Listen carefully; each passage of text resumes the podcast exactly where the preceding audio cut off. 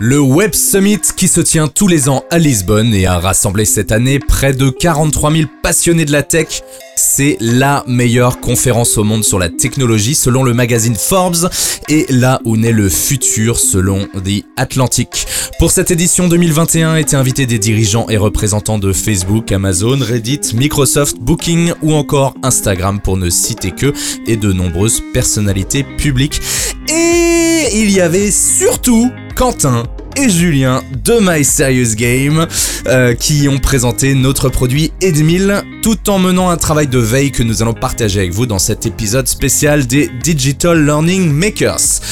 Petit état des lieux du monde du numérique et tendance pour 2022 et quelles applications concrètes dans l'univers de la formation digitale. On va voir tout ça avec vous tout de suite.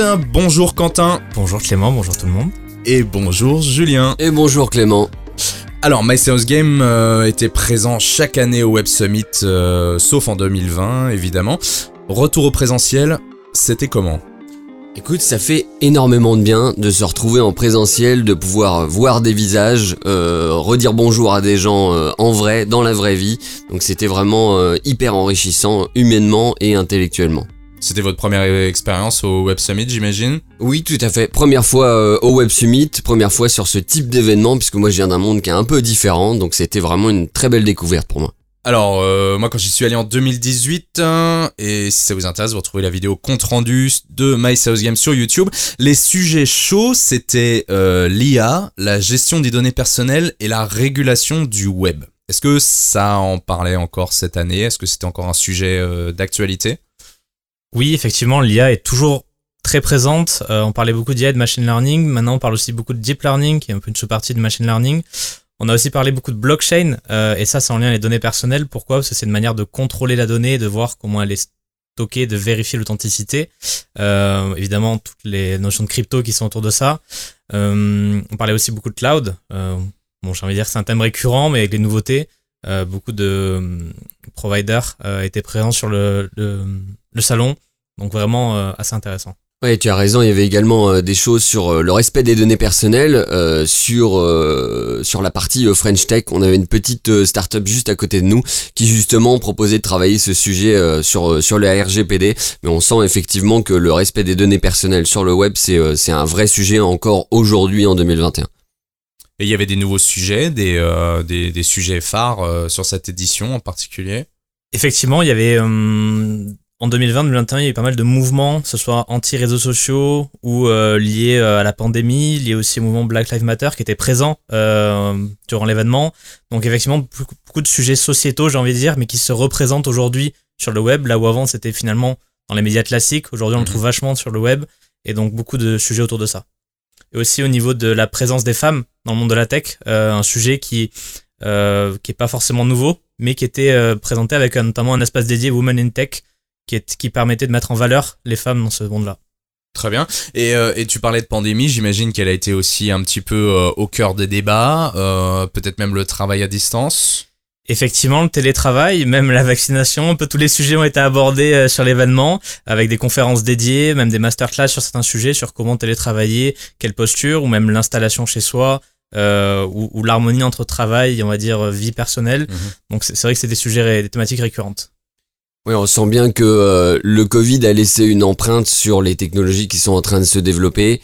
Euh, il y a effectivement beaucoup de choses autour de l'aspect euh, collaboratif, le travail à distance, la collaboration entre entre les personnes au sein de l'entreprise. C'est un vrai sujet et on voit beaucoup de startups qui qui le travaillent à fond. Hmm. Et est-ce qu'il y a des conférences qui vous ont marqué en particulier? De mon côté, j'ai assisté à plusieurs conférences assez techniques slash technologiques. Euh, parmi toutes celles-ci, il y en a une qui a retenu mon attention, c'est ce qu'on appelle le chaos engineering, c'est-à-dire, euh, et c'est quelque chose qui est assez récent, euh, que ex-Facebook a expérimenté assez récemment, euh, qu'est-ce qui se passe quand tout est défaillant? Comment gérer ça? Et bien au mmh. final, c'est de s'entraîner en faisant, en créant des pannes artificielles pour vraiment se retrouver dans ce genre de, de situation et on va dire se prémunir face à ça. Ouais. Et, tu parlais de Facebook justement. Est-ce qu'ils ont parlé de euh, du coup de, de Meta euh, parce que ça a été dévoilé euh, juste avant le Web Summit. Ça a été un sujet sur le sur le salon?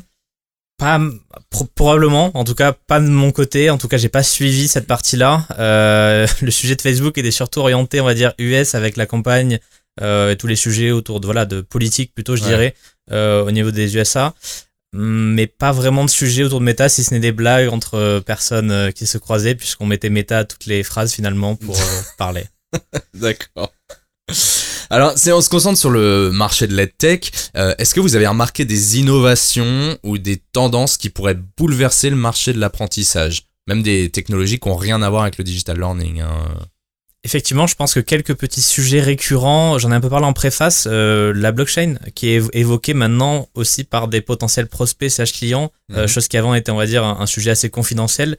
J'imagine que ça vient effectivement de la médiatisation des cryptocurrencies notamment et de l'intérêt que portait la blockchain, même si c'est assez à différencier, puisque du coup côté blockchain on va parler surtout de données, d'authenticité, de contrôle, et je pense que quand on parle de certification par exemple, c'est un super moyen de s'assurer que quelqu'un est bien certifié sur un sujet ou un autre.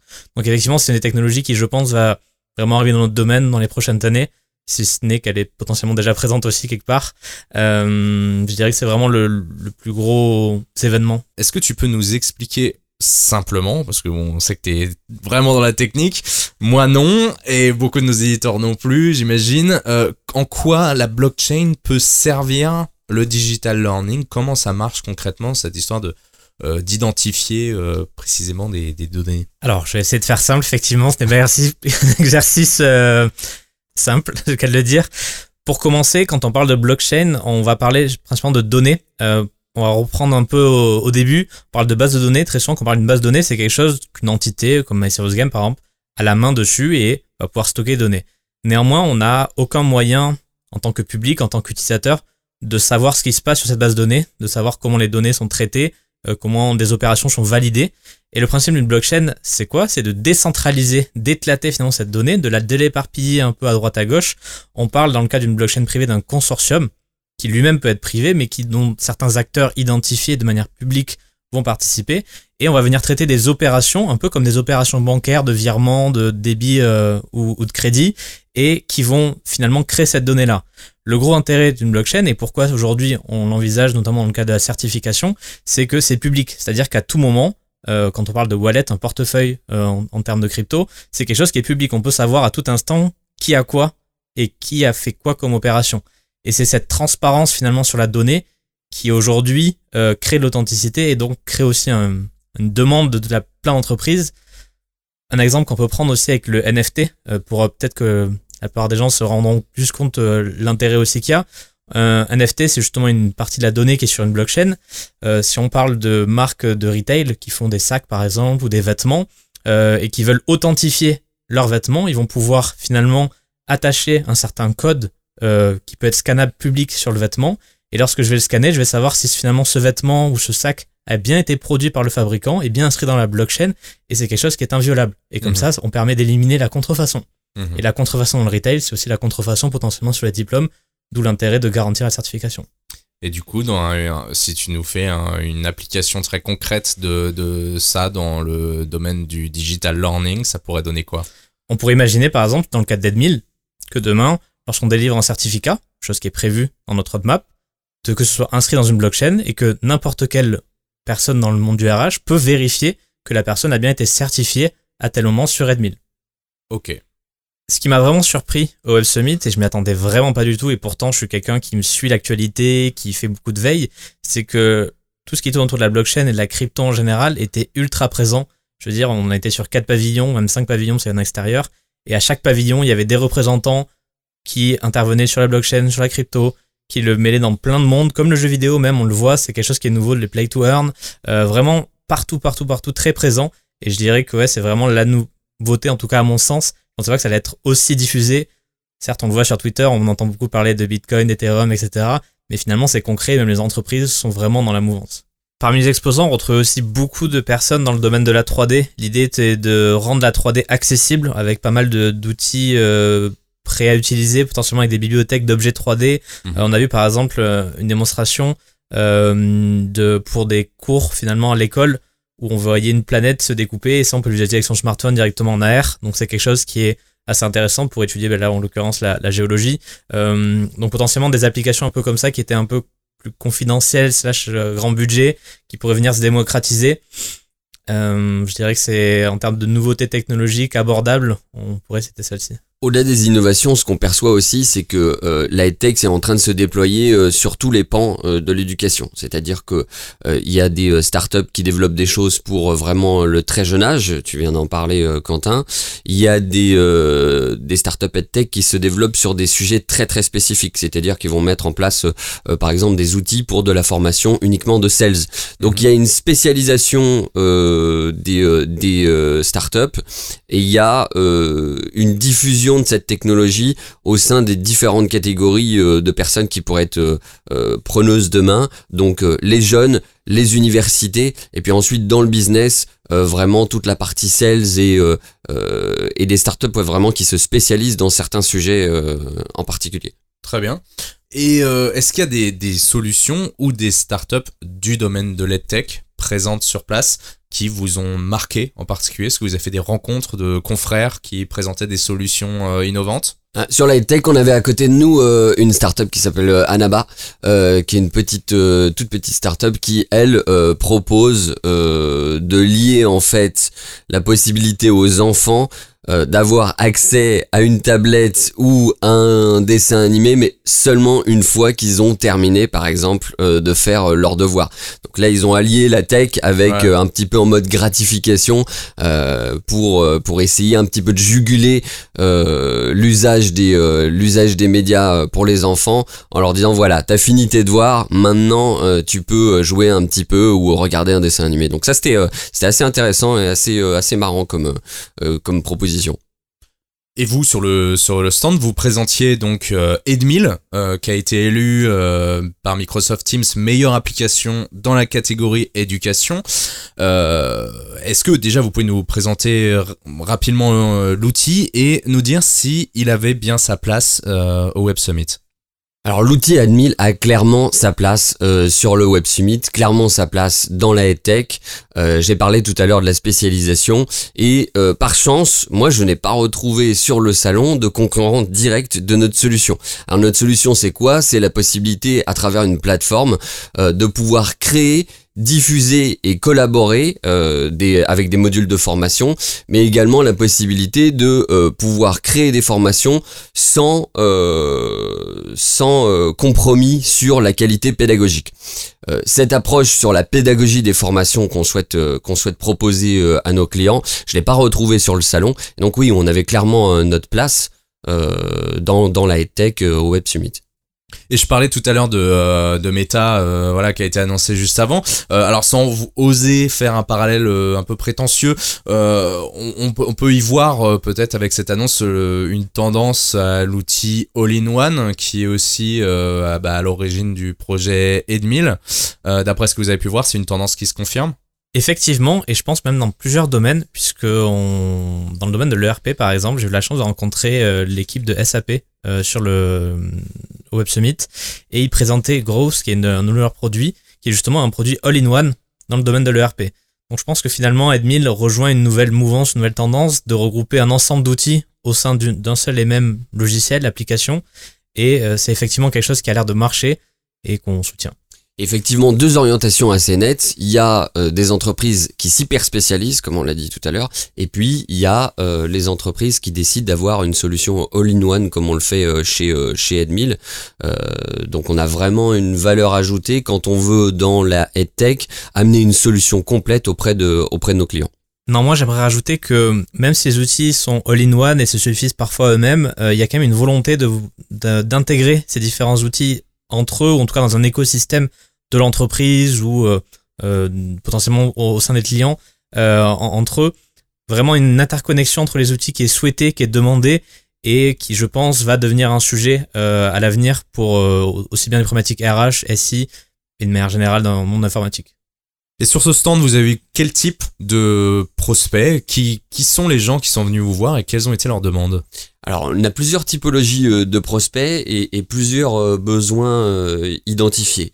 Euh, on a eu par exemple deux fois euh, des avocats qui sont venus nous voir et des gens qui, euh, qui venaient d'avoir le barreau et qui cherchaient à transmettre leur savoir et à pouvoir former leurs clients sur des problématiques juridiques. Donc on a ces clients-là potentiellement qui cherchent, qui ont une connaissance des experts métiers, qui ont une vraie connaissance de leur sujet et qui cherchent des outils pour les accompagner. Donc nous, chez Edmil, on répond avec l'ingénierie pédagogique. Moi, je leur expliquais que l'avantage d'avoir cet outil, c'est d'avoir en gros un ingénieur pédagogique qui est à côté de toi euh, dans l'outil et qui t'aide à créer ton module euh, pour qu'il soit pertinent.